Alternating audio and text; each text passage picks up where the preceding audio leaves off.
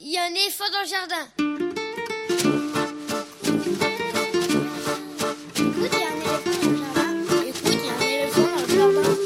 Hein Bonjour, bonjour à toutes et à tous. Véronique Soulet au micro pour l'actualité culturelle des enfants, petits et grands en Ile-de-France.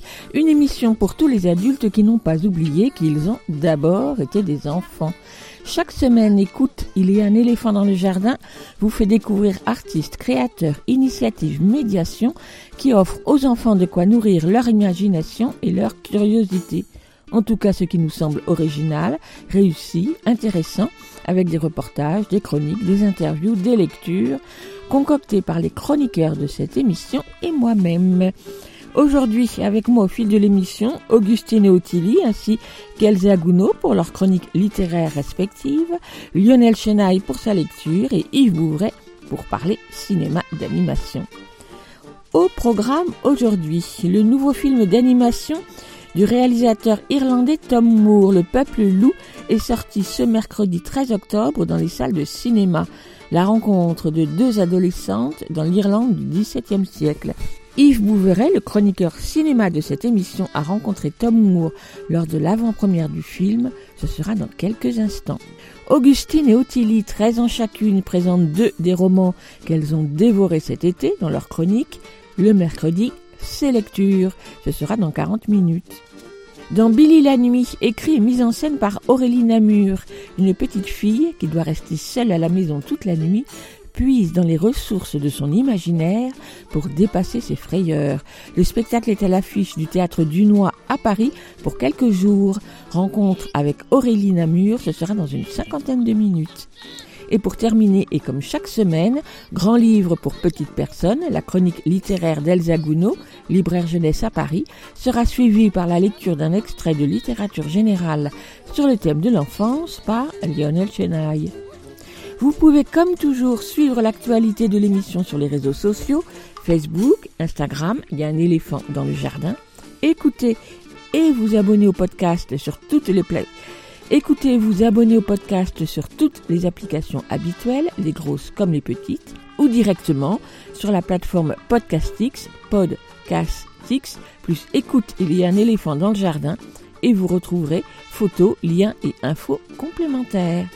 Écoute, il y a un éléphant dans le jardin, c'est l'émission qui ouvre des fenêtres sur l'actualité culturelle des enfants. Nous sommes ensemble pour une heure quasi et demie, alors c'est parti. Écoute, il y a un éléphant dans le jardin. eh.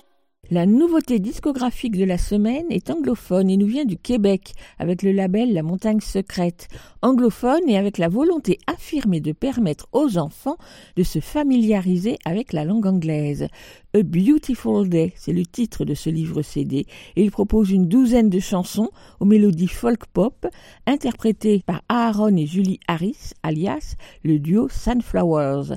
Le premier est américain, la seconde française, vivent tous les deux dans le sud de la France, travaillent dans le milieu de l'éducation et misent sur le sport et la musique pour initier les enfants à l'anglais. Pourquoi pas Aaron a écrit et composé douze chansons joyeuses, aux arrangements très simples, et donc les paroles, jouant sur la répétition et sur des phrases courtes, sont facilement mémorisables et devraient permettre aux enfants de les entonner à leur tour pour s'initier en douceur à quelques rudiments d'anglais, au vocabulaire des couleurs, des jours, de la semaine, des sentiments ou encore de l'alphabet avec des phrases très simples.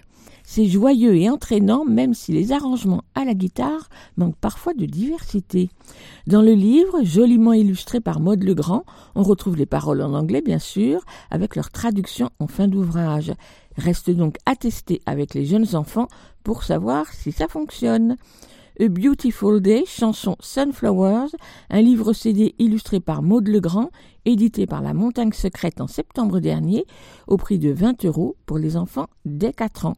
Et on écoute l'une des chansons, Small or Tall.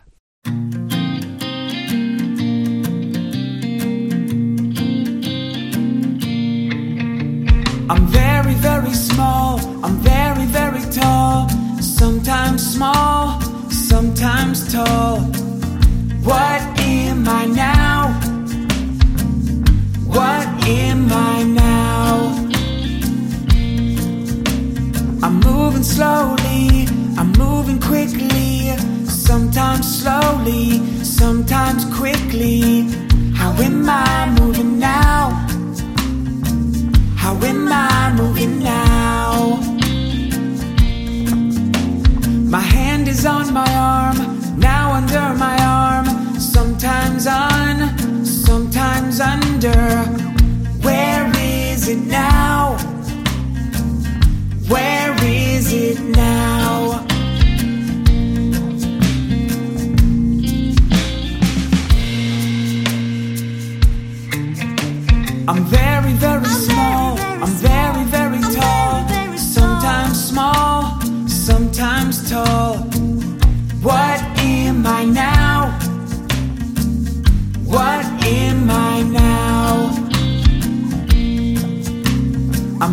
Slowly, I'm moving quickly, sometimes slowly, sometimes quickly.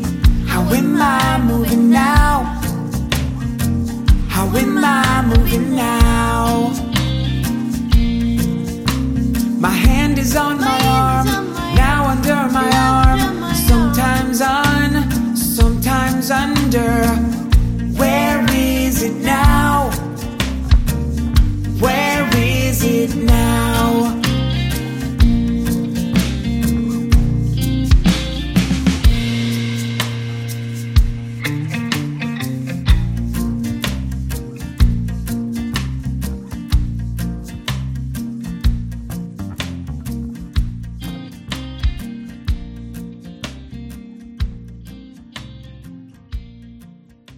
Bonjour Yves. Bonjour Véronique. Alors sort cette semaine Le Peuple Loup de Tom Moore, un film d'animation dont si j'ai bien compris c'est le troisième film d'un cycle. Tout à fait. Euh, Tom Moore a co-réalisé avec Ross Stewart, qui avait été directeur artistique euh, sur ses deux premiers films, ce très beau film d'animation, vraiment qu'on se réjouit de découvrir aux vacances de la Toussaint et, et même ça va continuer à Noël euh, et après parce que c'est un, un très grand film, qui est Le Peuple Loup.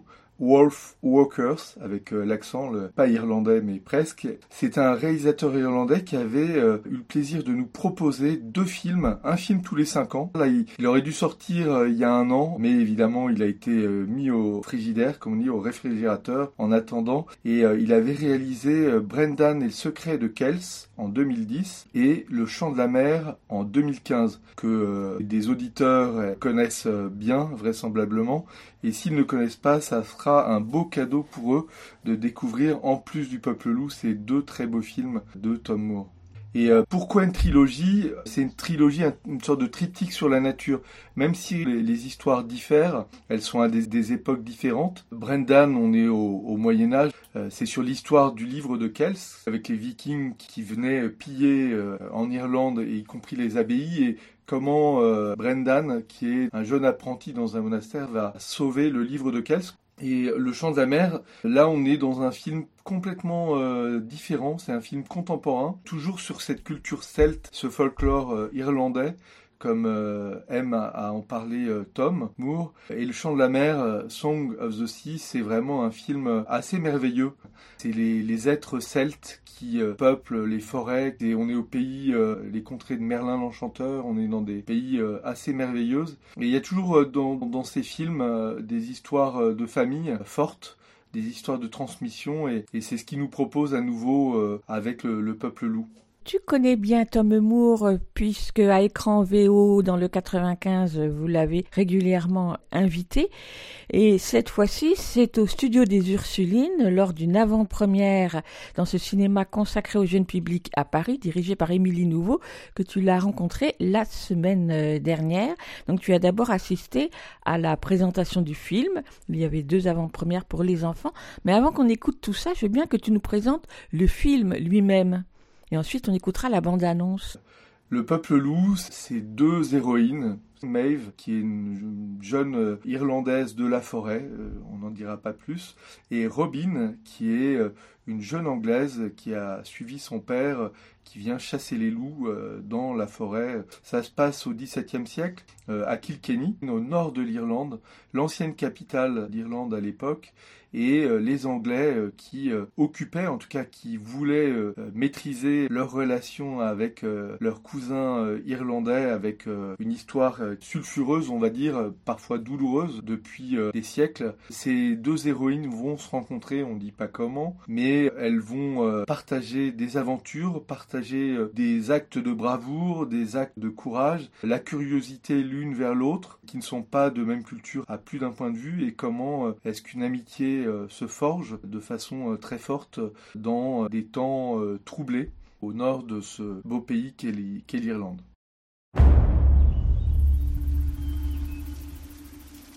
Loup, loup, chasse-le de nos terres. Les forêts sont peuplées de loups. C'est ma mission de les tuer, pas la tienne. Oui, mais allons chasser ensemble Les loups, les ours, même les dragons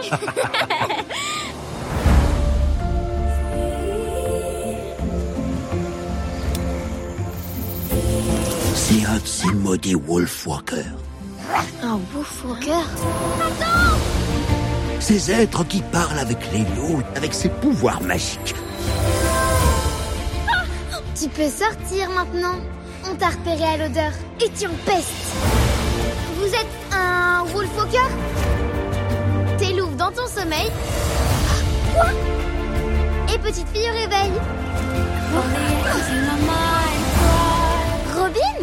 M'est arrivé quelque chose. Ça, je vois. C'est trop bien. T'es louve maintenant. Sois une.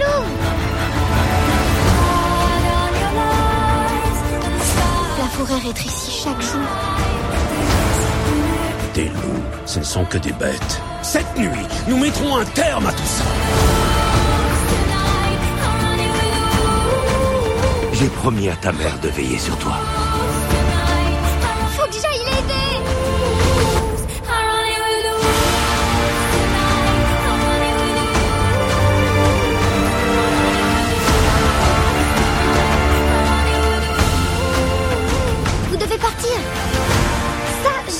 Je leur ficherai la trouille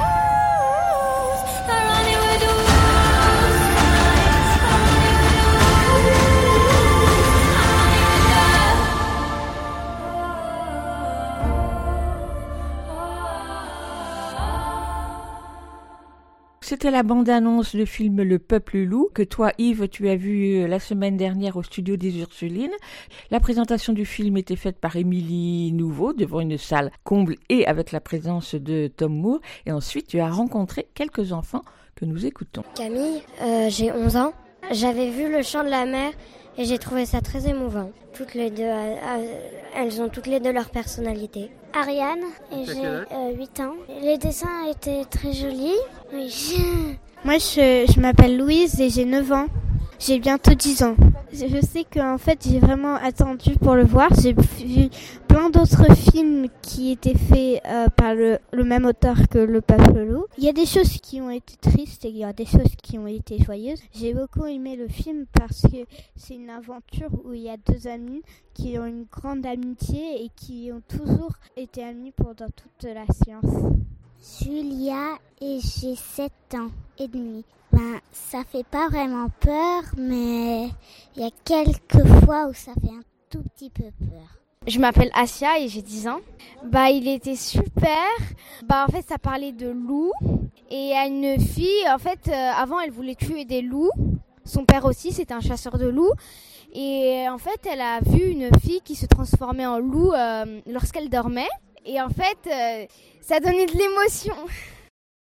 Oui, alors les enfants qui ont découvert euh, le peuple loup, euh, Wolfwalkers, c'était euh, vraiment euh, enchantés. Alors il y avait des enfants de tous âges, hein, des enfants comme on l'a entendu qui avaient 10 ans, 11 ans, 12 ans, qui étaient bah, enthousiastes à cette histoire d'amitié et puis ce périple entre la ville et la forêt, la citadine qui est Robin et Maeve, la jeune fille de la, la forêt. Comment est-ce que cette amitié se crée? Et puis il y avait aussi des enfants beaucoup plus jeunes qui avaient 5 ans, alors, qui n'ont pas compris tous les enjeux euh, du film, mais qui ont absolument pas eu peur euh, des loups, de ce qui se racontait, mais ont été vraiment enthousiasmés par l'histoire et qui redécouvriront le film en en, en comprenant tous les enjeux euh, narratifs un peu plus tard. C'était unanime, vraiment le, plaisir, d'ailleurs partagé avec les parents hein, qui étaient tout sourires. En plus, ils avaient eu la chance d'avoir une séance de dédicace des affiches juste avant la séance avec Tom Moore qui a été d'une gentillesse et d'une patience euh, absolue euh, pour faire ses dédicaces et avec ces deux séances, alors la première qui était consacrée aux enfants à 15h30 en version française et puis la deuxième qui était consacrée aux adultes euh, à 18h avec un partenariat avec l'Institut culturel irlandais puisque Tom Moore est en, en, résidence en ce moment pour quelques mois à Paris à l'Institut culturel irlandais qui est situé rue des Irlandais. C'est plutôt bien choisi de leur part.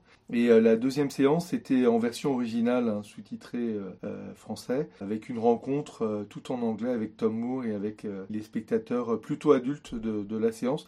Et comme tu l'as dit, ouais, deux salles comptes, c'était vraiment des très belles avant-premières de Wolf Walkers, le, le, peuple loup. Et dans ce programme déjà très chargé, Tom Moore a pris quelques instants pour parler avec toi de ce film, donc un interview que vous avez mené dans une petite salle au studio des Ursulines. Tout à fait, on était dans le hall euh, du studio des Ursulines. Alors on entend euh, peut-être à certains moments le, le, son du film. Tom était vraiment très heureux que le film sorte enfin au cinéma, de voir un, un vrai public. Euh, on a mené l'interview avec ma collègue d'écran VO, Chang Le Song. Nos deux autres collègues d'écran VO, Noémie Potret a fait la traduction en français des, des propos de Tom et Kenza Benis les a interprétés, on va dire, en français pour le faciliter l'écoute de l'interview euh, de Tom Moore. On vous écoute. Tom, ça fait extrêmement plaisir euh, de se retrouver euh, après de très longues années. Tu étais venu en France pour Brendan et Secret Kells en 2010. En 2015, tu étais aux Oscars pour Le Chant de la Mer. Et là, on est très heureux, après un an ouais. de se retrouver. 11, 11, ouais. Oui, pour le Peuple Loup, Wolf Walkers en anglais, que tu as co-réalisé avec euh, Ross Stewart, donc avec ton studio, Cartoon Saloon. Donc vous êtes en Irlande, dans un, une petite ville, Kilkenny. D'abord, est-ce que tu veux nous dire quelques mots pour présenter le film? Comment est-ce que tu présenterais le film à un public qui n'a pas encore euh, vu? It's a film about, uh, C'est un film sur deux filles qui sont uh, meilleures amies, friends, mais le problème, c'est que l'une d'elles est la fille d'un chasseur de loups, et l'autre est une louve. So en gros, c'est ça l'histoire. Elle s'appelle Matt et Robin. Oui, Maeve et Robin. Uh, Maeve and Robin are Elles sont two sides of a coin. Robin is from England Robin and est uh, her father is part of the army that's uh, de l'armée controlling Ireland. And Maeve is part of the old people of Ireland, like the pagans. And so she and her mother are wolf walkers. Et these elle, people elle et sa mère sont des wolf walkers, des personnes qui And Robin des starts to realize that that's Et Robin commence à is réaliser que ce qu'elle est aussi, one of the people that want et qu'elle n'est pas une de ces personnes qui veulent tuer les loups. Et ça se passe en 1650 Ouais, ouais, ouais, the 17th century, uh, 1650. It 17e was a special siècle, time in Ireland 1650. because we said C'est un moment important en Kilkenny, where I'm Irlande parce from. qu'on dit qu'à cette époque, en Kilkenny d'où je viens, c'est la capitale so irlandaise. was really Et important for c'était impor- important pour les Anglais d'avoir capital. le contrôle so sur la capitale. um, really C'est à cette période qu'ils étaient très sévères. So we have lots of stories On a in beaucoup Kilkenny, where I'm from, d'histoires uh, from à that time Kilkenny period sur cette about people période who could à de wolves. personnes qui And pouvaient so it's se really transformer interesting that en it loups. wasn't just uh, C'est intéressant they de were voir que taming c'était pas juste killing, they les were also animaux killing qu'ils kind of the apprivoisaient spirit ou of the tuaient, mais c'était également l'esprit des personnes. Là, tu termines avec euh, un troisième film, un triptyque ou une trilogie plutôt. Donc après Bre- Brendan et le secret de Kells, après Le Chant de la Mer. C'était euh, deux films très différents. Là, c'est encore un film très différent sur la culture euh, celte. Il y a un lien qui est très fort, c'est sur la, la transmission, une sorte d'héritage culturel. Est-ce que tu peux nous dire quelques mots? Pour moi, thing ce that qui connects connecte ces between films ensemble, of them c'est is uh, certains certain thèmes themes comme la jeunesse, and la nature et and le the fait fact qu'ils that parlent yeah, du folklore Irish irlandais folklore and et de la culture speak about irlandaise. Irish culture. Euh, But J'espère uh, qu'ils I sont hope they're universels, universal. I qu'ils hope parlent à they tout le speak monde to everybody. et I hope qu'ils they're abordent about des things choses that we qu'on all expérimente tous. experience. And they, they fit mais c'est together, plus but une it's more like trilogie a spiritual spirituelle trilogy. It's not an trilogie actual narrative. narrative trilogy. You know. C'est quelque chose qui nous a vraiment euh, stupéfait, qu'on a vraiment adoré dans ton film. Bah, au-delà de la dimension graphique, de la technique et du renouvellement de, de, cette intelligence artistique euh, que tu as, c'est le renouvellement dans le scénario, dans l'écriture, sur les, les, archétypes. Il y a deux types d'archétypes. D'abord peut-être euh, sur les deux héroïnes, où il y a les deux d'une même pièce, comme tu. Ouais, yeah, like Gilgamesh kind of, you know. Oui, like, comme Gilgamesh. it's very classic in mythology that the person meets the mirror of themselves. Son miroir, and I think it's classic in friendship. There's always a person that we feel we're, in Irish we call Anamkara, which means soul friend. And when you meet somebody like that, even if superficial une personne comme ça, même si d'apparence on est très différent, on reconnaît quelque chose de nous so, yeah, it's a little bit different. Donc it's oui, nice c'est un peu différent. C'est bien d'avoir deux protagonistes féminines bit, um, et ce fut un, réel défi. C'est quelque chose qui nous a fait trébucher pendant le développement du film, mais je pense que c'est important pour de nombreuses personnes, notamment des jeunes femmes, des petites filles.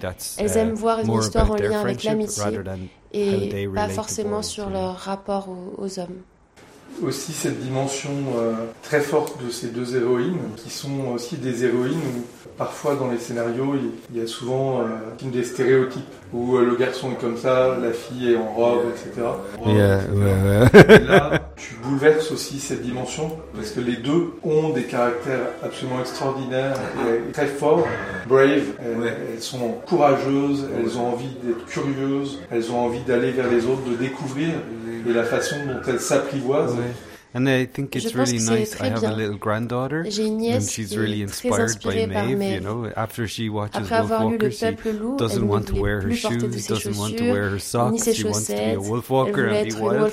And it's uh, it's also really nice to show through the relationship that Robin, even if she's from a background that she's not really encouraged to be brave, that she's brave. I think it's a story for a lot of young girls, you know, that they want to go against the, the restrictions of society parents, même si leurs parents tiennent à elles. Peut-être qu'ils essayent de trop les protéger et ne leur donnent pas l'espace dont ont besoin. Je pense que beaucoup de jeunes femmes s'identifient à ça. Une autre dimension qui est très forte dans le film, c'est cette dimension, comme tu parles dans ce nœud un peu d'histoire mm. long entre l'Irlande et l'Angleterre, et la façon où justement euh, c'est très libre dans ces deux personnages. Elles sont sœurs, elles sont ensemble. Il y a une dimension euh, très très belle de ce côté universel. I think it's hope, hopeful, you know, Je pense that que c'est uh, rempli we have a little English girl as our main character, and even after all this sad history in Ireland between England and Ireland, and I'm originally from the north of Ireland, so I know all about that. But it's really important to show that they're they're friends, they're soul friends, you know, even though one is English and one is Irish. And I think these days we have a lot of Et je pense qu'aujourd'hui, nous avons beaucoup de problèmes avec les personnes qui pensent au fait que l'autre soit différent et qui ne peuvent pas être amis. On montre deux filles de deux milieux différents qui devraient être ennemies, mais qui arrivent à être amies. Je pense que c'est optimiste. Et la façon euh, dans le dessin, la représentation picturale de chaque personnage, il y a une grande recherche chaque personnage est très, très différent. C'est même des styles différents. Il y a une variété qui est assez nouvelle. The style is le style, c'est quelque chose qui évolue depuis Rendan et le secret de Kells et le chant de la mer. Mais la personnalité et le contraste viennent de l'étude de personnes réelles. Robin s'inspire beaucoup de ma femme quand elle était petite et Mev s'inspire de la fille du producteur Paul Young qui lui ressemble beaucoup. Il y a également des voix. Dans la version anglaise, les voix apportent beaucoup au personnage et nous nous en sommes inspirés. Nous avons essayé de mettre ça en place et ce n'est pas juste les formes ou les formes dont ils bougent, mais c'est également comment nous les dessinons. Si tu regardes attentivement, tu verras qu'au début Robin a des traits très durs et Mev a des traits griffonnés. Mais quand Robin devient plus une Wolf Walker, moins ses traits sont griffonnés. Même dans la façon de les dessiner, elles deviennent de plus en plus similaires. C'est très très beau et très émouvant. C'est aussi le style qui porte aussi ce que sont les personnages et cette évolution. Oui, oui. Expressionism. L'impressionnisme. Pour moi, c'est également important que ce soit dessiné à la main. Je pense que quand on est petit et qu'on voit que ce sont des dessins qui bougent, ça nous laisse penser qu'on peut le faire. Et puisqu'on peut également dessiner, on n'a pas besoin d'utiliser un ordinateur. On peut juste dessiner une feuille de papier. Et il y a quelque chose de magique dans le fait de voir qu'un dessin fait sans aucune gêne devient vivant. J'ai vu quelque part que tu parlais de conte de la princesse Kaguya par rapport à aussi cette transformation du dessin. Fixe, parce qu'il y a l'idée de la représentation, mais comment on le met aussi en cinéma d'animation, image par image, frame to frame? Yeah, and that's oui, something that was really inspiring about inspirant Kaguya. concernant Kaguya, le fait que c'était une réelle valeur dans le fait que ce soit dessiné. Aussi, ce n'est pas quelque chose que l'on peut expérimenter en illustration. Tu dois voir le film pour voir l'effet complet. Même le fait que l'image fixe ne montre pas les mêmes lignes qui sont vivantes, c'est très expressif. Oui, c'est l'âme de l'animation du réalisateur dans les personnages. The Soul, euh, hein, c'est ça qui est aussi présent de, de l'animation. C'est l'âme, elles sont habitées et elles existent. Désolé, je ne comprends pas l'âme. Soul, soul, soul. Ouais, soul, ouais, ouais, ouais. Je comprends. Ouais, ouais, ouais, ouais. Le soul, ouais. Ah, yeah. I hope so. Je l'espère, pas seulement celle du réalisateur, mais celle de l'artiste. Tu sens que beaucoup de mains ont travaillé. C'est le travail des artistes qui mettent d'eux dans le projet. Il y a beaucoup d'âme, c'est vrai. Sur les, le style de tes trois films, tu refais à chaque fois un nouveau film tu balayes tout, tout ce que tu as fait avant et tu repars à zéro. J'espère en tout cas, c'est quelque chose de nouveau, de différent, mais ils sont liés, donc c'est une évolution. À chaque fois, on pense à ce qui vient ensuite. Le fait qu'il soit lié, uh, c'est le fait qu'on apprend toujours par rapport au précédent. Et le fait qu'il reste fraîche devient, vient du fait qu'ils ont de nouvelles influences, notamment avec de jeunes artistes qui nous rejoignent. Nous avons l'énergie de nouveaux talents, ainsi que la nôtre. The Roots de l'esprit celte, cette dimension universelle. Où est-ce que tu puises aussi cette inspiration des contes? Qu'est-ce que tu aimes euh, découvrir en Europe ou ailleurs, Yeah, well, it's it started. It starts with the Book of Kells. Ça commence avec le Book of Kells et tous les arts celtiques qu'on regardait. Mais après ça, on s'est ouvert à l'international et aux influences comme Gustav Klimt, des influences même d'art et d'animation japonaise. Il y en a des influences partout. C'est un mélange. Uh, tout est mélangé ensemble. Je pense que ça devient quelque chose d'unique quand on prend des influences de partout. Mais je pense que dans le domaine celtique, uh, de l'art braque irlandais, uh, euh, l'ancien style de dessin est dans notre poignée depuis les secrets de Kells. Et on a juste ajouté des ingrédients par-dessus euh, cette base. Puis il y a quelque chose qui est fort aussi. Euh, à Paris, il y a un musée des arts premiers du. Ah, yeah, yeah. It's indigenous oui, c'est de l'art indigène. C'est presque chamanique. Ça nous connecte avec une autre manière de voir le monde, d'une manière plus symbolique like in a symbolic way or a spiritual way rather than in a representational way. Euh, I think je pense qu'il y a quelque chose de très puissant qui est dit par le dessin et l'animation et que c'est une version un peu ancienne de voir le monde avec laquelle je pense qu'il faut se reconnecter parce qu'on est en crise.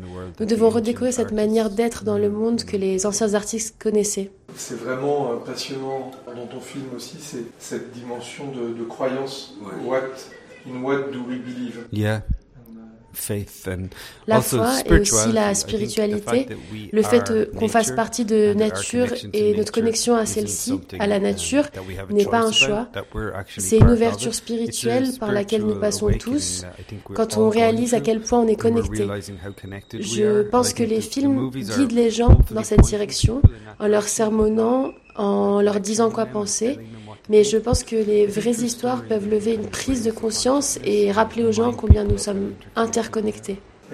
Est-ce que tu peux nous parler euh, de la musique? Parce que tu as gardé quand même aussi une fidélité avec Bruno Coulet.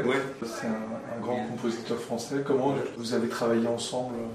Oh, C'est toujours super de travailler avec Bruno et de travailler à nouveau avec lui pour le peuple loup. Il a travaillé sur nos films et il travaille en collaboration avec Killa, uh, un groupe traditionnel irlandais. le résultat n'était pas vraiment important. Même s'il y a une connexion visuelle, il y a également une connexion musicale entre les films. Bruno est quelqu'un de généreux, il a laissé beaucoup de place à Killa et aux autres pour venir euh, et en faire partie. Et aussi Aurora qui fait la chanson Running with the Wolves, c'est également un point important. Avant de terminer la question de la, production euh, d'un studio, il y a Harman qui est connu, qui est studio britannique, uh Folle Image, uh Folivari, toi euh, Cartoon Saloon qui est en Irlande. Aujourd'hui, par rapport aux salles de cinéma et Internet, là on est très heureux de se retrouver avec le public en, salle. Là, on, entend la séance. J'ai envie de les rejoindre car j'adore être en salle avec une audience. Nous avons un nouveau coproduit avec Folivari. On travaille avec Didier Brunner depuis 20 ans. Donc c'est fantastique d'avoir cette connexion. Je pense que les studios européens qui font des films indépendants, c'est très important. On doit les protéger et les soutenir. C'est facile de trouver des grands films commerciaux partout, mais chercher et être attentif aux films indépendants, c'est un cadeau pour nous-mêmes, car ce sont les histoires qu'on voulait se dire à nous-mêmes. Alors c'est important de les garder indépendants. Toi, c'est un, studio, vous êtes combien In my studio? Dans mon studio, on est 250 personnes. c'est grand, mais tout le monde ne travaille pas sur les mêmes projets. Nous travaillons sur plusieurs projets en même temps. Est-ce que tu veux rajouter quelque chose que tu as envie de dire au public français? Parce que là, tu es parisien. Je veux dire un grand merci au public français pour continuer à soutenir notre travail. C'est important pour nous. C'est une audience spéciale qui comprend l'animation et je suis privilégiée d'être présent à Paris car à cause du Covid, je, je ne pouvais pas être là aux autres sorties. Alors je suis très heureux de pouvoir être là et de pouvoir partager un film avec une audience ici. Merci beaucoup. Pourquoi tu veux être un humain? Être un loup, c'est tellement mieux. Je vais te montrer. Est-ce que tu me sens? Évidemment, tout le monde te sent. Bien, ferme les yeux. T'as pas besoin de tes yeux pour voir. Tu peux entendre chaque petite chose qui bouge. Et tes pattes peuvent tout entendre à travers le sol.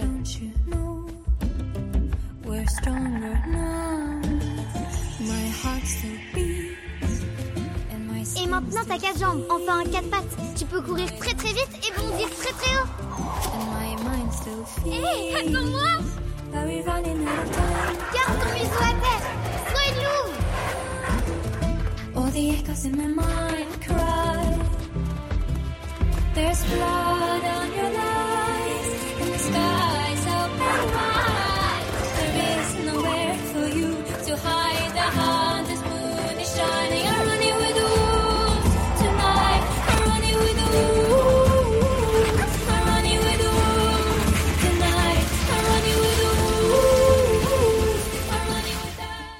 écoutez Aligre FM sur 93.1. Vous l'écoutez Aligre FM 80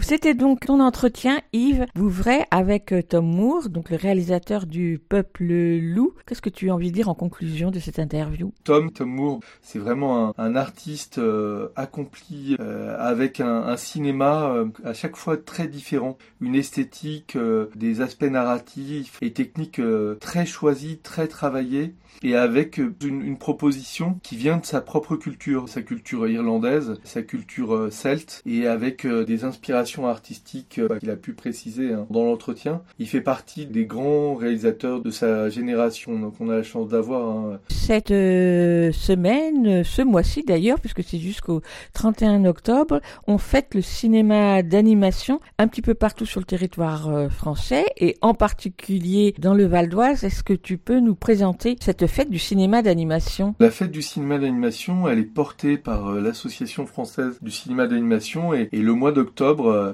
petit indice pourquoi c'est au mois d'octobre de chaque année, parce que le 28 octobre 1893 euh, euh, s'est déroulée la première projection en animation par Émile Reynaud, qu'il faisait en rétroprojection avec des lueurs de bougies sur un écran deux ans avant la première projection des Frères Lumière du, cinéma. Et donc, il y a quelques années, l'AFCA a créé cette fête pour être un temps fort et retrouver tous les acteurs de l'animation, c'est-à-dire les réalisateurs, les artistes, les dessinateurs, les animateurs, à la rencontre du public de tous âges. Et cette année, l'invité d'honneur est Chloé Maslow, qui a été sélectionnée en compétition à Cannes pour son film Sous le ciel d'Alice, qui est euh, une autrice qui a un parcours euh, assez euh, intéressant parce qu'elle a réalisé pas mal de films en stop motion, en pixelation, c'est-à-dire avec une gestuelle décor filmée image par image. Euh, c'est plutôt une proposition adulte, mais dans la fête, il y a aussi euh, évidemment le peuple loup qui aura toute sa place. Euh, on va retrouver Joseph Dorel avec lui-même Jean-Louis Milési qui vont faire des, des, tournées à la rencontre des spectateurs. Joseph, c'est le film qui a eu le César du long métrage cette année 2021 au César. C'est toujours des moments assez forts où les, les, autrices et les auteurs viennent et ouvrent un peu la boîte magique qui explique comment est-ce que on croise les enjeux narratifs esthétiques et technique euh, d'un film d'animation, que ce soit un court métrage ou un long métrage d'ailleurs. Donc ça se passe un petit peu partout euh, en France, on le disait tout à l'heure, aussi bien dans les cinémas que dans les bibliothèques ou autres lieux d'accueil du public. On fait un peu du hors les murs. Dans le Val d'Oise, vous vous lancez une manifestation particulière avec écran VO. On expérimente, hein, parce que c'est un peu le maître mot. On lance un festival euh, juste pour les vacances de la Toussaint qui s'appelle Jouer au cinéma. Et l'idée, c'est de, on est resté quand même euh, chez soi euh, très longtemps pendant un moment, c'est de retrouver la, salle de cinéma de façon euh, joyeuse et heureuse et de partager avec d'autres enfants, d'autres adultes les séances de cinéma. Et avant ces séances de cinéma du Peuple Loup ou de la Traversée, c'est de faire peut-être des sessions de jeux vidéo avec Mario Kart ou avec Just Dance dans la salle. On a conçu avec l'équipe d'écran VO et les responsables d'éducation J'imagine des, cinémas, un escape game spécial cinéma burlesque pour euh, découvrir qui est Charlot, qui est Buster Keaton, qui est euh, Monsieur Hulot euh, ou le facteur de jour de fête par exemple, ou Tex Avery d'ailleurs. Euh, en fait, on va expérimenter tout ça dans les salles en jouant avec des groupes d'enfants.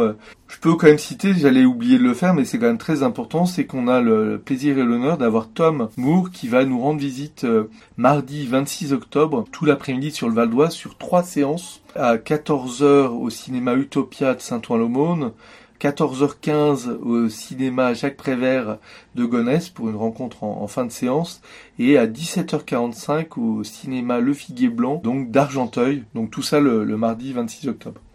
Merci beaucoup Yves Bouvray et donc euh, eh bien reste plus qu'à inviter tous nos auditeurs à se rendre dans les différentes salles de cinéma à la découverte du peuple loup. Merci Yves et à bientôt. Merci Véronique, à très bientôt.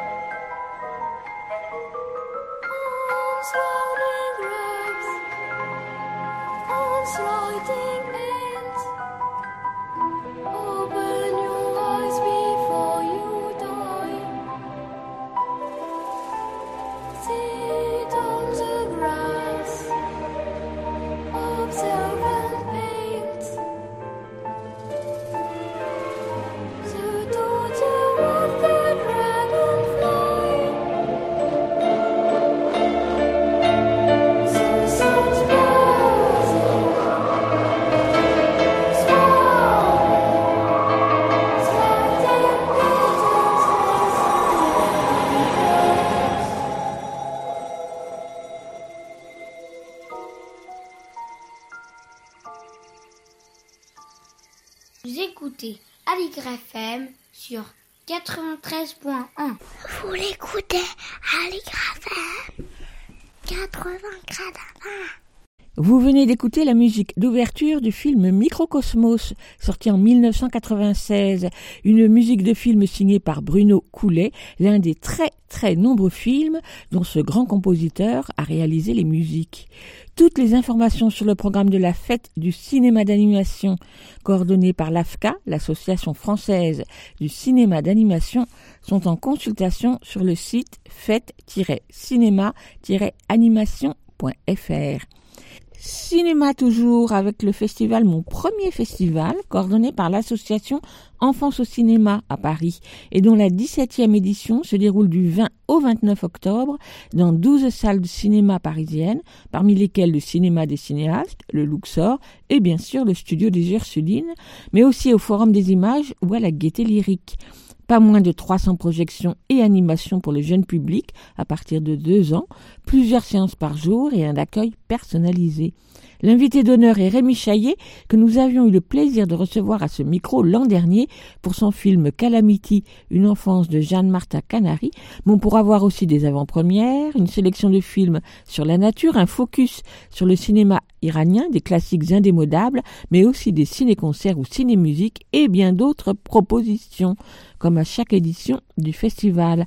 À noter, toutes les places sont au tarif de 4 euros et toutes les infos et le programme sont sur le site quefaire.paris.fr. Écoute, les au jardin. Augustine et Ottilie ont 13 ans chacune et partagent un même goût pour la lecture et le plaisir de parler des livres qu'elles dévorent. Une semaine sur deux dans cette émission, elles présentent la chronique le mercredi C'est lecture pour faire partager à deux voix leurs enthousiasmes. Augustine et Ottilie, c'est à vous.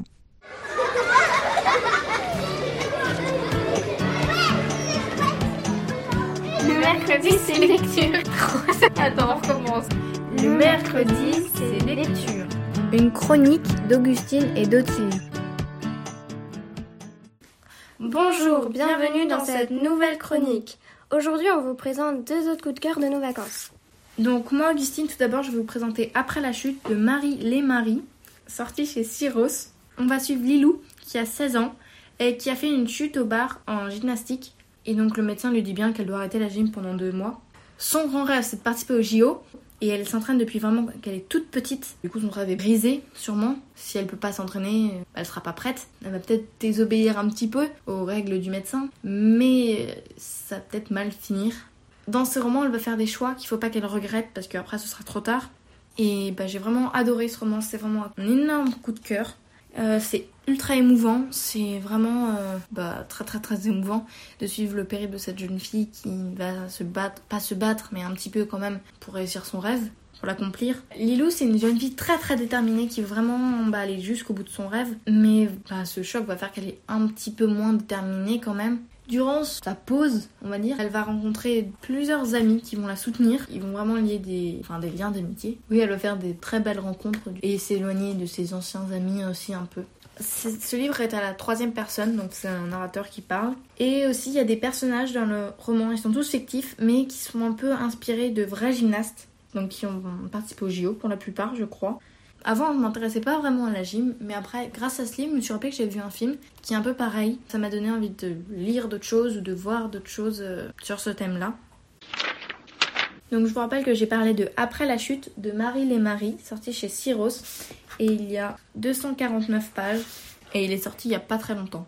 Moi, je vais vous parler de Entre chien et loup de Mallory Blackman, sorti chez Milan. Donc, euh, ça parle d'un monde où la société est divisée en deux, un peu. Il y a d'un côté les personnes noires, enfin, ils sont riches, puissants, dominants, et de l'autre côté, il y a les blancs qui sont opprimés, méprisés, qui sont pauvres. Et dans ce livre, on suit euh, deux personnes, enfin deux adolescents. Donc on suit Callum et ses filles qui n'ont pas le droit de s'aimer parce que lui, il est fils euh, d'un rebelle clandestin blanc et elle, c'est la fille d'un ministre euh, noir. Et du coup, leur entourage et tout ça, ils sont contre leur amour.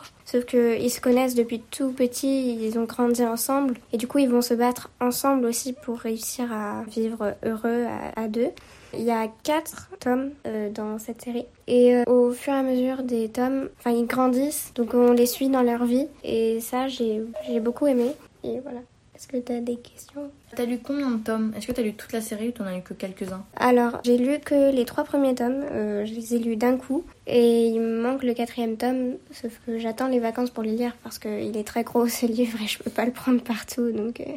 Et moi j'ai lu la BD, mais est-ce que toi du coup tu l'as lu ou t'as lu que le roman? Non, j'ai pas lu la BD pour l'instant. En fait au début je voulais pas lire la BD, je voulais lire le roman avant. Et puis après bah ça me sortait de la tête, mais il faudrait que je la lise. Je vous rappelle que j'ai parlé de Entre chien et loup de Mallory Blackman, sorti chez Milan, et il y a 400 pages dans le tome 1. Je l'ai lu dans l'intégrale qui fait 1998 pages. Euh, ton livre m'a donné beaucoup envie de le lire. Tu peux me lire un extrait pour voir? Oui, bien sûr. Je vais te lire un extrait du début de Entre chien et loup 1. Maggie McGregor s'essuie les yeux. Ah vraiment, Madame Adley, votre sens de l'humour me tuera. Jasmine Adley s'autorisa un gloussement. Elle riait rarement. Maggie, je suis si contente que nous nous entendions, vous et moi. Le sourire de Maggie McGregor perdit de sa vivacité. Imperceptiblement, elle regarda Callum et ses filles qui jouaient sur la grande pelouse. Son fils et la fille de sa patronne. Eux s'entendaient réellement bien. Aucune barrière ne se dressa entre les deux enfants. Du moins, pas encore. Et toi, Augustine, est-ce que tu veux bien nous lire un extrait de ton livre? Oui, donc je vais vous lire le début de Après la chute. Arrêt complet, tranche le médecin. Complet? Interroge sa mère gagnée par une panique diffuse. Mais pour combien de temps?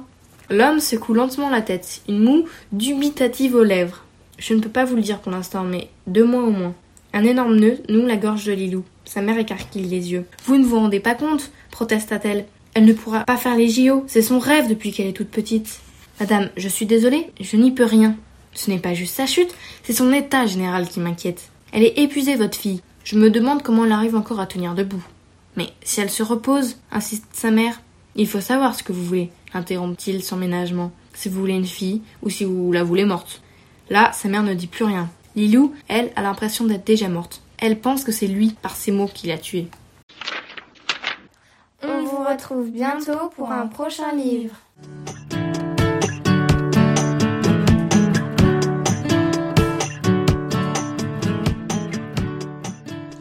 Entre chien et loup, le premier tome de la série du même nom de Mallory Blackman, traduit de l'anglais par Amélie Sarne, a été publié pour la première fois en Angleterre en 2001 et en France chez Milan en 2005. La série complète des quatre tomes a donc paru l'année dernière en un seul volume de pas moins de 1696 pages. Après la chute de Marie les Marie, apparu tout récemment en septembre aux éditions Syros et il compte 256 pages. Écoute, il y a un éléphant dans le jardin.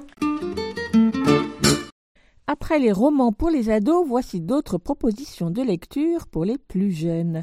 En vue des vacances qui arrivent, mais aussi en vue de n'importe quel dimanche ou jour de congé, voici un livre bourré d'idées pour s'amuser en famille, écrit par Philippe Brasseur. Cela fait un bon paquet d'années que Philippe Brasseur, qui se présente comme cultivateur d'idées, pourquoi pas, expérimente et écrit des livres, tous très stimulants, proposant tout un tas d'activités, que ce soit pour partir à la découverte des livres, pour développer son imagination ou bien pour devenir créatif, des livres à partager avec les enfants.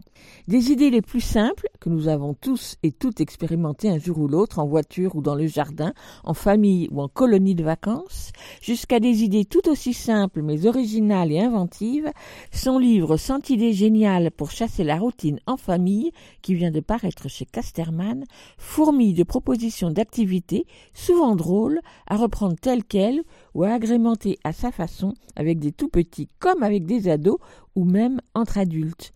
Des activités pour observer, bouger, écrire, écouter, bricoler, créer de la musique, etc. ensemble. Pour chacune de ces cent activités, les consignes sont brèves mais précises, tandis que les images expressives de Charles Dutertre donnent des idées supplémentaires. La présentation du livre est toute simple et sans prétention, sous forme de fiche et avec sa grosse spirale qui permet de poser le livre verticalement pour mieux lire. Pas sûr que vous aurez envie de tester toutes les idées, mais certainement beaucoup d'entre elles. Moi, je ne les ai pas encore expérimentées, mais il y en a qui me tentent beaucoup, comme par exemple celle du défilé moche, où chacun porte ses vêtements les plus laids, la journée à l'envers, où on commence par la berceuse et on finit par le petit déjeuner, sans oublier la gymnastique pour bien s'endormir, ou encore le dîner à l'aveugle, le voyage en tapis volant, le changement des règles du Monopoly et du Trivial Poursuite, ou plus classiquement le bain de livres où pendant une heure on se raconte plein d'histoires. Il y a vraiment de quoi faire. Bien évidemment, ce livre aurait été parfait pour les temps de confinement, mais les dimanches d'hiver sont parfois bien longs, alors allez jeter un œil à Cent idées géniales pour chasser la routine en famille de Philippe Brasseur, illustré par Charles Dutertre, paru chez Casterman en septembre et il coûte 17 euros. Écoute, il y a un éléphant dans le jardin. Dans mon passage secret, Écrit et illustré par Max Ducos, le grand-père de Lise et Louis a trouvé une bonne idée pour occuper ses petits-enfants qui s'ennuient terriblement. Allez chercher mon passage secret, vous allez voir, c'est extraordinaire. Il est dans ma chambre, je crois. Ni une ni deux, les enfants foncent dans la chambre, où sont empilés tout un tas de cartons, siffrent un chemin qui ressemble bien à un passage secret, et tombent alors sur un trésor, un vieux train électrique. Mais c'est mon train de quand j'étais petit, mais vous n'avez pas trouvé mon passage secret. Allez voir donc dans la salle de bain. Et ainsi de la cuisine à la cave, du salon à la bibliothèque, Lise et Louis découvrent des passages secrets et des trésors à chaque fois plus extraordinaires. Mais non, ce n'est pas mon passage secret, soupire Papou à chaque nouvelle découverte d'un souvenir familial ou celle d'une grotte préhistorique, jusqu'à ce que le vrai passage secret soit enfin trouvé. L'album de Max Ducos se lit comme une aventure trépidante et pleine de mystères.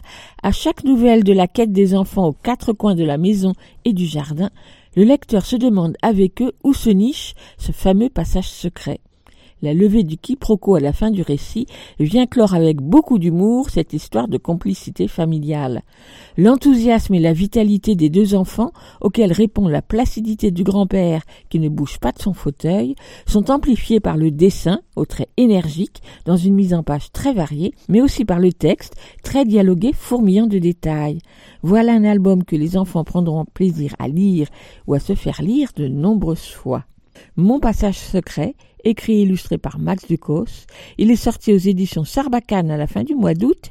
Il fait 64 pages, coûte 16 euros et il est à lire avec les enfants à partir de 4-5 ans.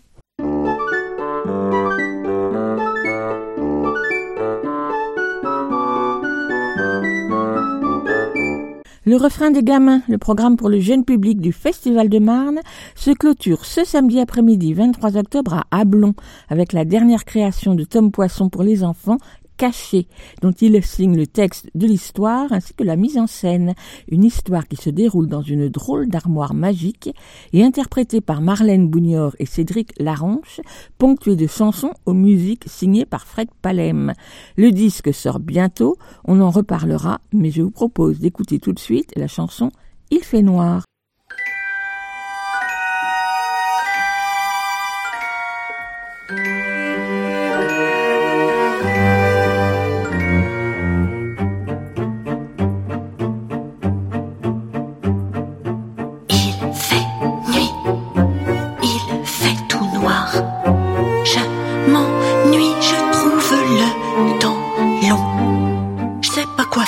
Je tourne en rond. Comme un bocal dans son poisson.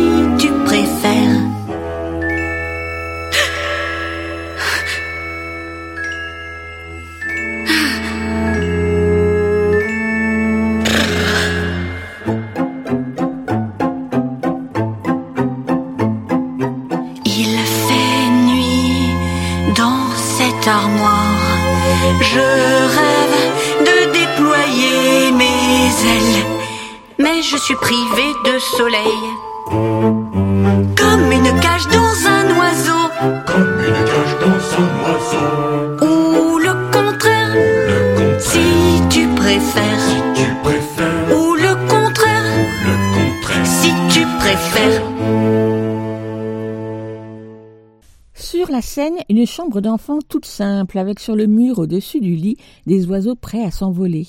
Au fond, dans le couloir, la lumière est allumée, une petite fille embrasse son père, il s'en va travailler comme chaque nuit. Et comme chaque soir, Billy, six ans, reste seul, fait réchauffer le plat préparé par son père, tourne et retourne, écoute les bruits bizarres, se rassure par ses rituels quotidiens, des phrases et des mots qui résonnent comme des refrains. Elle s'apprête à s'endormir en serrant sa peluche perroquet et en écoutant l'histoire de Ferme l'œil, mais le lecteur de CD s'enraye. Et c'est alors que surgit dans la chambre un drôle de personnage, grand, dégingandé, houpelant des chapeaux haute forme sur la tête, parlant un peu bizarrement et muni d'une petite fiole remplie de sable, sa soufflette. Commence entre eux, l'enfant et ferme l'œil, car c'est lui, un dialogue et un jeu joyeux où le burlesque, mais aussi les contes, prennent toute leur place, comme pour mieux conjurer les peurs de la nuit et les cauchemars. La parole se libère, l'imaginaire de Billy fonctionne à fond, et elle va enfin pouvoir bientôt s'endormir sereinement. Alors arrive bientôt le petit matin avec le retour du père. Ce spectacle, écrit et mis en scène et interprété par Aurélie Namur dans le rôle de Billy, à la fois réaliste et poétique, drôle aussi, dresse le portrait d'une petite fille volontaire et courageuse pour affronter la solitude et ses peurs nocturnes. Dans la salle du théâtre d'Inois à Paris, je l'ai vu en fin de semaine dernière, les jeunes spectateurs étaient tout à l'écoute de cette petite fille dont les préoccupations faisaient sans aucun doute écho aux leurs. Et c'est juste à la fin de la représentation qu'Aurélie Namur a pris le temps de répondre à mes questions. Micro. Aurélie Namur, la séance de Billy la nuit vient juste de se terminer. Ce spectacle demande beaucoup d'énergie.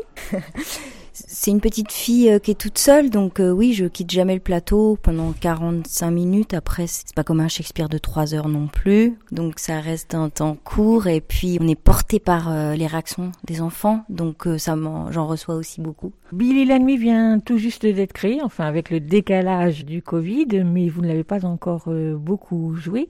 Billy la nuit, c'est l'histoire, donc vous venez juste de le dire, d'une petite fille qui chaque nuit reste toute seule à la maison. Alors ce qui m'a frappé dès le départ, c'est que vous dites, elle le dit plutôt, elle ne doit le dire à personne. Mais pourquoi elle ne doit le dire à personne? En fait, euh, on sent que son papa galère, traverse une mauvaise passe, il essaye de s'en sortir et du coup, travaillant de nuit, il sait très bien que euh, il n'a pas le droit, on ne laisse pas un enfant toute seule toute la nuit euh, de 6 ans. Voilà. Donc euh, il sait très bien que si ça se sait, il peut euh, perdre, euh, sans doute perdre la garde de sa fille, etc. De manière plus métaphorique, c'est aussi la peur des voisins, la peur du qu'en dira-t-on, la peur de ce que les autres pensent, vont penser des choix qu'on peut faire quand j'ai écrit ce texte, j'ai fait pas mal d'interviews et je me suis aperçu que beaucoup d'enfants, en réalité, sont tout seuls. Euh, les parents n'ont pas d'argent pour payer la cantine, donc ils ont leur petite clé autour du cou et euh, ils vont manger euh, leur plat de pâtes tout seuls chez eux. C'est une histoire assez taboue finalement, la solitude des enfants. Et j'ai été très surprise en faisant mes investigations de voir que beaucoup plus d'enfants qu'on pense ont été seuls ou seuls avec leur frère de 13 ans pendant deux jours. Enfin voilà. Alors, clin d'œil à Andersen, bien sûr, dans le spectacle. Est-ce que c'est Andersen qui a suscité l'envie d'écrire cette pièce ou au contraire, vous êtes servi d'Andersen pour l'imager? Eh ben, c'est deux désirs croisés. L'élan de ce spectacle est double. D'abord, c'était un élan de mise en scène, voire d'écriture. Finalement, je voulais écrire avec le silence. Je voulais qu'on voit un enfant seul euh, se débrouiller, qu'on sente que euh, c'est parce qu'il dépasse ses peurs qu'il prend confiance. C'est parce que son père lui fait confiance qu'il il, se fait confiance. Et donc, il y avait, un, il y avait cette envie de voir l'enfant seul, parfois aussi disparaître disparaître du plateau. Donc forcément, ça touche des thématiques euh, un peu un, pas sombres, mais euh, voilà, il y a quand même un problème à dépasser. Et après Andersen, j'ai aimé ce, ce, conte, c'est le un des seuls contes d'Andersen fantaisiste, fantasque, baroque. Voilà, c'est une facture très différente de ce qu'il fait d'habitude, et donc ça m'a ça m'a fait sourire parce que euh, on n'est pas habitué à, ça chez Andersen. J'avais fait un précédent spectacle qui réglait sa peau à Andersen, et là, tout d'un coup, c'était une sorte de, de manière de se réconcilier avec euh, par ailleurs son écriture. Effectivement, là, au contraire, elle est mise en avant puisque Ferme l'œil euh, rappelle à la petite fille qu'Andersen euh, raconte des histoires vraies, même si elles ne sont pas très drôles. Mais en revanche, vous faites la peau à Walt Disney. Je fais la peau à Walt Disney et d'une, quand même entre les lignes, je continue un peu de faire la peau à, Andersen parce que euh, j'ai essayé de faire une histoire pas aussi cuit-cuit comme on dit d'Andersen, comme il dit dans la pièce, mais en même temps, on coupe pas les pieds à la petite fille à la fin. C'est pas aussi tragique que dans les contes d'Andersen. Je pense que c'est important, pas de faire que des, fins positives dans les contes pour enfants, c'est pas l'idée, mais il me semble que c'est important que quand l'enfant sorte de la salle, il se sente euh, plus en puissance, on va dire. Oui, c'est une fin positive, mais c'est une fin ouverte, c'est-à-dire que la réponse finale n'est pas assonée. Ah non, pas du tout. Pas du tout. Et puis de toute façon, euh, on comprend que c'est une tranche de la vie de cette petite fille. Et demain, ce sera à nouveau la même chose. Elle va à nouveau devoir euh, combattre ses peurs, etc. La vie, c'est ça. C'est aussi l'amour qu'on reçoit. Parce que si elle y arrive, c'est parce que elle sent que son père, comme j'ai dit tout à l'heure, euh, il traverse une mauvaise passe, mais il lui donne suffisamment d'amour pour qu'elle ait des outils pour imaginer, pour imaginer des personnages euh, positifs ou moins positifs, mais en tout cas qui l'aident à traverser ces difficultés. Je veux bien que vous présentiez Ferme l'œil qui s'introduit dans sa chambre. Alors bon, on dit que c'est inspiré de Ferme l'œil, il n'en demeure pas moins que euh, chez Andersen, Ferme l'œil, il raconte des cauchemars aux enfants pas sages et des rêves euh, merveilleux aux enfants sages. Donc cette dichotomie propre à Andersen, à nouveau, n'est évidemment pas dans le texte et très souvent d'ailleurs avec les enfants dans les bords plateaux, ils disent que cette petite fille, elle est ni sage ni pas sage, et de toute façon, tout le monde a des cauchemars. C'est pas une question de sagesse. Donc voilà. Après, ferme l'œil, euh, dans Andersen, il a le pouvoir de modifier la chambre, de faire que le tableau qui est dans la chambre, par exemple, prenne corps, euh, que l'herbe qui est sur le tableau envahisse toute la chambre, etc. Ça, ça m'a inspiré de manière scénographique, en fait. Parlons justement de la scénographie. Donc, on est dans la chambre de la petite fille. La pièce commence, euh, son père enfile son manteau et part. C'est ça. C'était très important que la pièce s'ouvre sur la présence du père. Et cette silhouette, comme ça pour que, encore une fois, on sente son amour pour sa fille et de manière évidente et quelque part euh, cette difficulté pour lui à la laisser. Ça, c'était, il fallait pas qu'on condamne le père. Et en même temps, du coup, on sentait l'arrachement et la solitude qui tombe sur l'enfant. Le décor, il est réaliste. J'ai vraiment voulu un décor réaliste. On est dans la chambre, en effet, comme vous dites, de la petite fille. On voit une chambre assez vétuste et on voit une chambre un petit peu même insalubre. Pour autant, ça n'est pas misérabiliste. Simplement, et les enfants le voient très bien, il n'y a pas d'argent et donc son père il a des outils. Et avec ces outils, et c'est là encore une fois où on voit l'amour pour sa fille, il lui a construit avec trois planches une cabane, une table de nuit, etc. Et elle, par mimétisme, c'est toujours ça de l'adulte, elle, euh, quand euh, son, ses affaires se cassent, etc., elle reprend ses outils. Elle sait qu'elle ne doit pas utiliser les prises, mais elle reprend ses outils. Et on voit d'une certaine manière dans cette chambre de petite fille la transmission de son père. Vous êtes euh, deux. Je veux bien que vous présentiez le comédien qui est avec vous. Nicolas euh, Pichot, il est comédien, il a également une compagnie, il est également metteur en scène. On devait faire un autre projet ensemble et euh, j'ai pas réussi à le monter, ce projet, à le produire. Il y avait cinq comédiens au plateau, donc c'était un jeune public et malheureusement ça s'appelle un projet lourd pour le jeune public. Donc j'ai switché direct et j'ai su qu'il fallait que je lui écrive un rôle parce que je l'aimais dans la vie et je le trouvais, je trouvais qu'il avait un corps fantasque, un corps étonnant et comme on est dans un certain réalisme, cette chambre, cette histoire, etc., il fallait pouvoir décoller à certains moments dans la poésie. Et je trouvais que cet humour qu'il a euh, et ce corps, comme tout parle des oiseaux, je voyais un héron. C'est vrai, il est très dégingandé. Alors la poésie, elle est aussi dans le langage, parce que là aussi c'est à la fois un langage euh, réaliste, un langage d'aujourd'hui, en même temps plein de trouvailles euh, langagières qui fait que on part tout de suite dans l'imaginaire. Oui, tout à fait. Moi, je suis d'abord autrice, donc l'élan de mes spectacles, c'est le texte. Et je dirais même que euh, l'élan de ce spectacle-là, c'était dans le silence. Je voulais du silence et je voulais que les mots, petit à petit, naissent. Les mots que prononce la petite fille quand elle est toute seule et donc lesquels c'est, par quel refrain. Elle dit tout le temps on s'en sortira.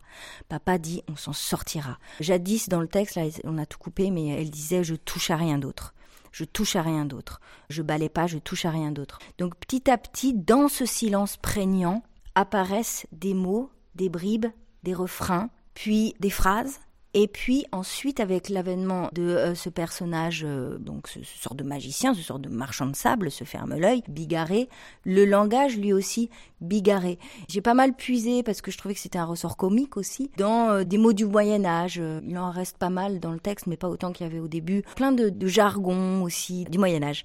Et je trouvais ça intéressant parce que, par exemple, dans mon ancien spectacle, la petite fille, parfois, elle, parle avec des mots qui ne sont pas une petite fille. Ses souliers me blessent tant et tant, elle disait par exemple. Ça se passait dans un milieu bourgeois. Là, ça n'est pas un milieu, mais c'est la même démarche. Je trouve que c'est important, en effet, euh, que euh, on échappe au réalisme par euh, plusieurs registres de langage. De la même manière que je crois que, en termes de mise en scène, il y a plusieurs registres. Il y a ce silence, donc d'une certaine manière un jeu par le corps, par les interjections, mais il y a aussi, avec l'arrivée du personnage de Ferme l'œil, un jeu burlesque. On a regardé plein de Charlie Chaplin, etc. Et puis je crois que le spectacle finalement est assez drôle, alors qu'on peut imaginer que la thématique présente quand même une certaine lourdeur. C'est pour ça aussi que les spectacles euh, jeunesse me passionnent. C'est parce qu'il faut trouver différents langages et plusieurs registres pour réussir à, porter des histoires profondes, parfois difficiles d'être traversées, mais souvent c'est permis par différents euh, registres. Vous parliez tout de suite des instants de silence, il y a aussi les instants où il n'y a personne sur la scène et où tout se passe avec une bande sonore qui là aussi fait travailler la tête du spectateur. Ça c'était vraiment l'élan euh, de ce spectacle, c'était la base, c'était mon, vrai désir de mise en scène.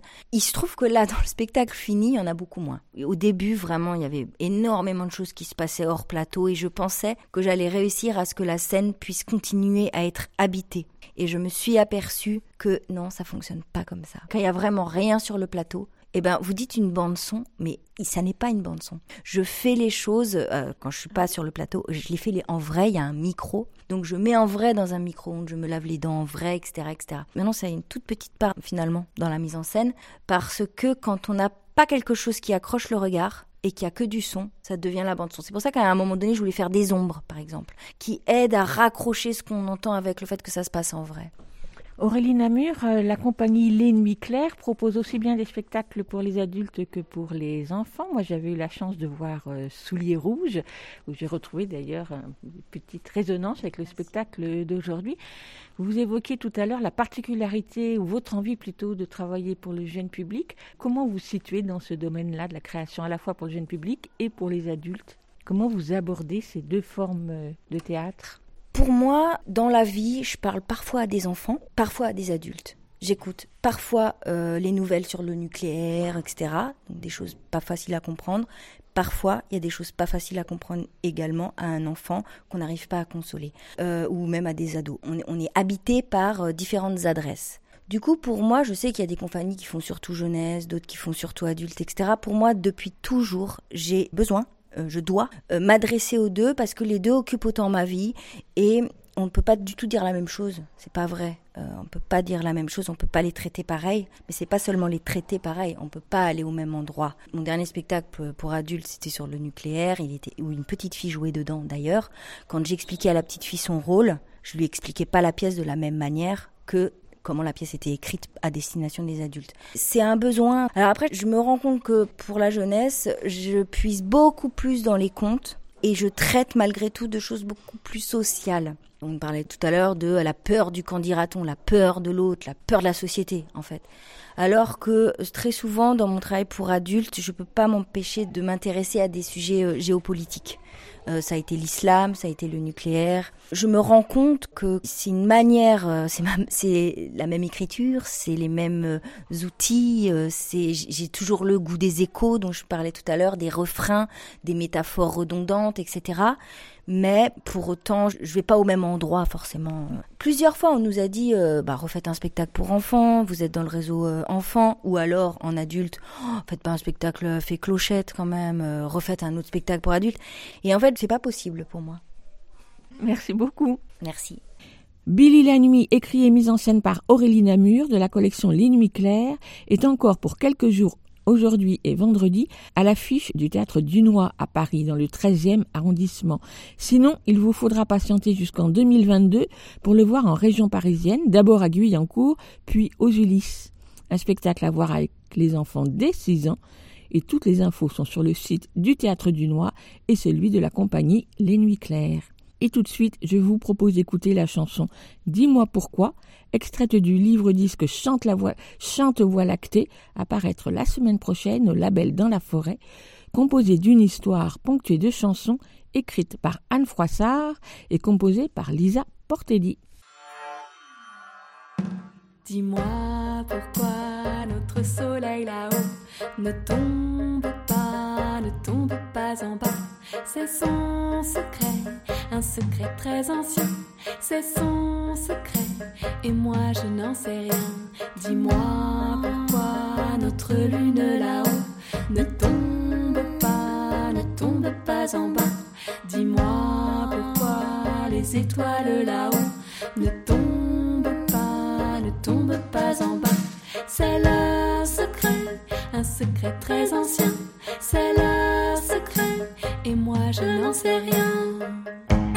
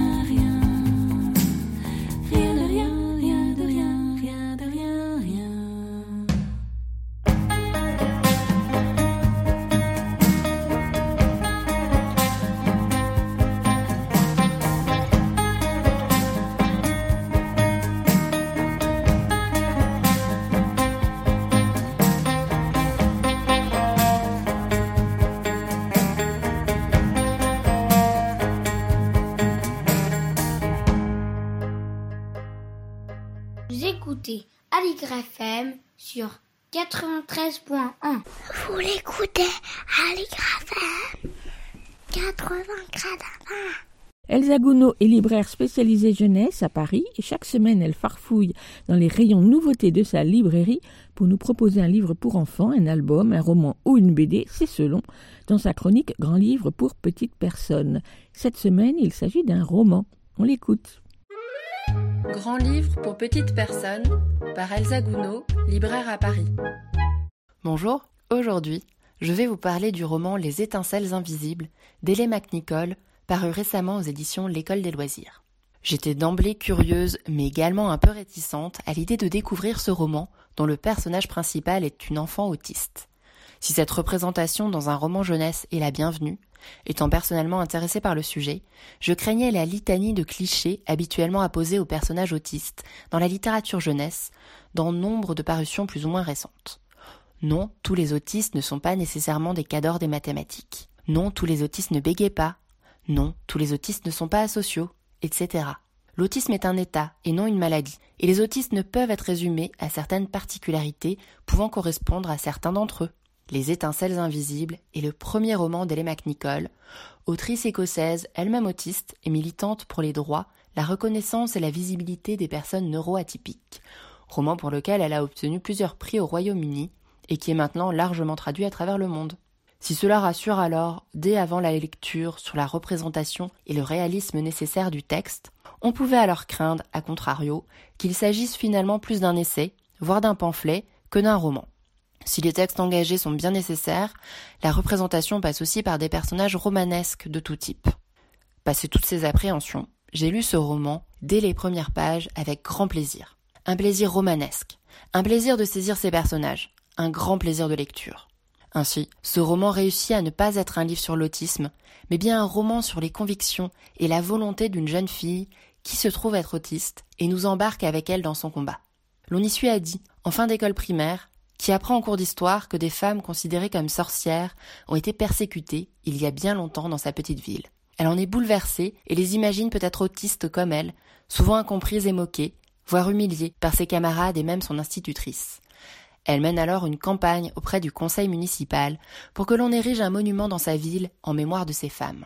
Le parallèle, dans des époques différentes, fait ici par l'autrice entre l'autisme et la sorcellerie, ou plutôt entre la vision sociale de l'autisme et l'accusation de sorcellerie, est ici très intéressant et permet par ce prisme de mieux percevoir les ressentis d'Adi, ressentis qu'elle a du mal à exprimer, ainsi que ce qu'elle perçoit de la vision que l'on a d'elle en tant que personne autiste et plus largement de la vision que la société peut avoir des personnes neuroatypiques, considérées comme telles aujourd'hui, ou peut-être comme sorcières dans un autre temps.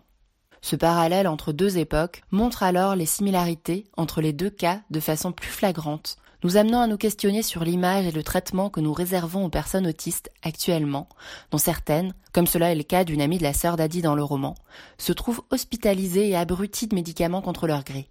Adi aurait-elle été considérée comme une sorcière si elle avait vécu quelques siècles auparavant?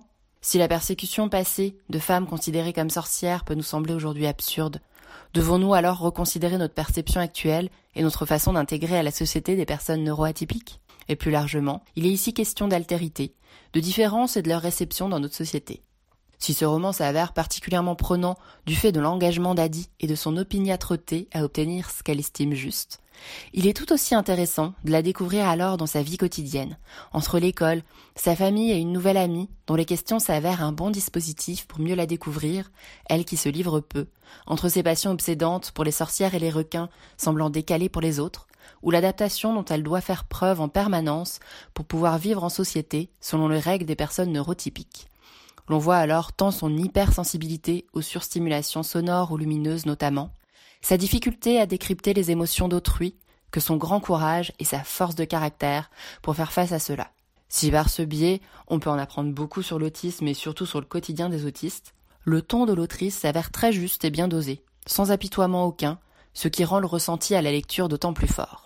Au-delà de ce propos sur l'autisme, ce roman peut être vu comme un récit d'initiation sur le passage de l'enfance à l'adolescence, Adi étant avant tout une jeune fille, que l'on nous montre ici alors qu'elle prend conscience d'elle-même et du monde, qu'elle commence à affirmer des convictions politiques, sociales voire féministes, avec beaucoup de détermination. En cela, son autisme est utilisé contre elle au conseil municipal pour nier ses arguments, prendre son engagement pour une lubie et ne pas la prendre elle au sérieux. C'est alors que son combat s'avère important, tant pour réhabiliter et honorer la mémoire des femmes accusées de sorcellerie par le passé, que pour faire évoluer la vision des autres sur elles-mêmes et sur les personnes neuroatypiques. J'espère vous avoir donné envie de découvrir ce roman, que je conseille à partir de 10 ans. Les étincelles invisibles, de Ellie McNichol, traduit de l'anglais par Dominique Kugler aux éditions L'École des loisirs, au prix de 13,50 euros. Moi, j'ai vu qu'un deuxième roman de cette autrice était déjà paru au Royaume-Uni, J'espère donc qu'il sera traduit prochainement en France. Merci Elsa pour ce roman singulier, Les étincelles invisibles d'Elle McNichol, à découvrir de visu dans toute bonne librairie. Écoute, il y a un éléphant dans le jardin. Eh. Bonjour Lionel. Bonjour. Qu'est-ce que tu as choisi de lire aujourd'hui comme extrait de littérature générale sur le thème de l'enfance? Alors aujourd'hui, j'ai choisi de vous lire un extrait d'un livre qui vient tout juste de sortir, hein, le nouveau livre d'Édouard Louis, un récit qui s'appelle Changer méthode. C'est donc euh, Édouard Louis revient sur son enfance, sur son parcours, sur sa métamorphose, et c'est aussi une façon pour lui de rendre hommage à tous les gens qui l'ont aidé et accompagné tout au long de, de, de, son parcours. Euh, ça s'appelle donc Changer méthode, ça vient tout juste de paraître aux éditions du Seuil, et là j'ai choisi un extrait du début du livre, c'est pas le tout début, mais c'est quand même dans les premières pages et c'est un extrait du chapitre qui s'appelle Explication fictive avec mon père. On t'écoute.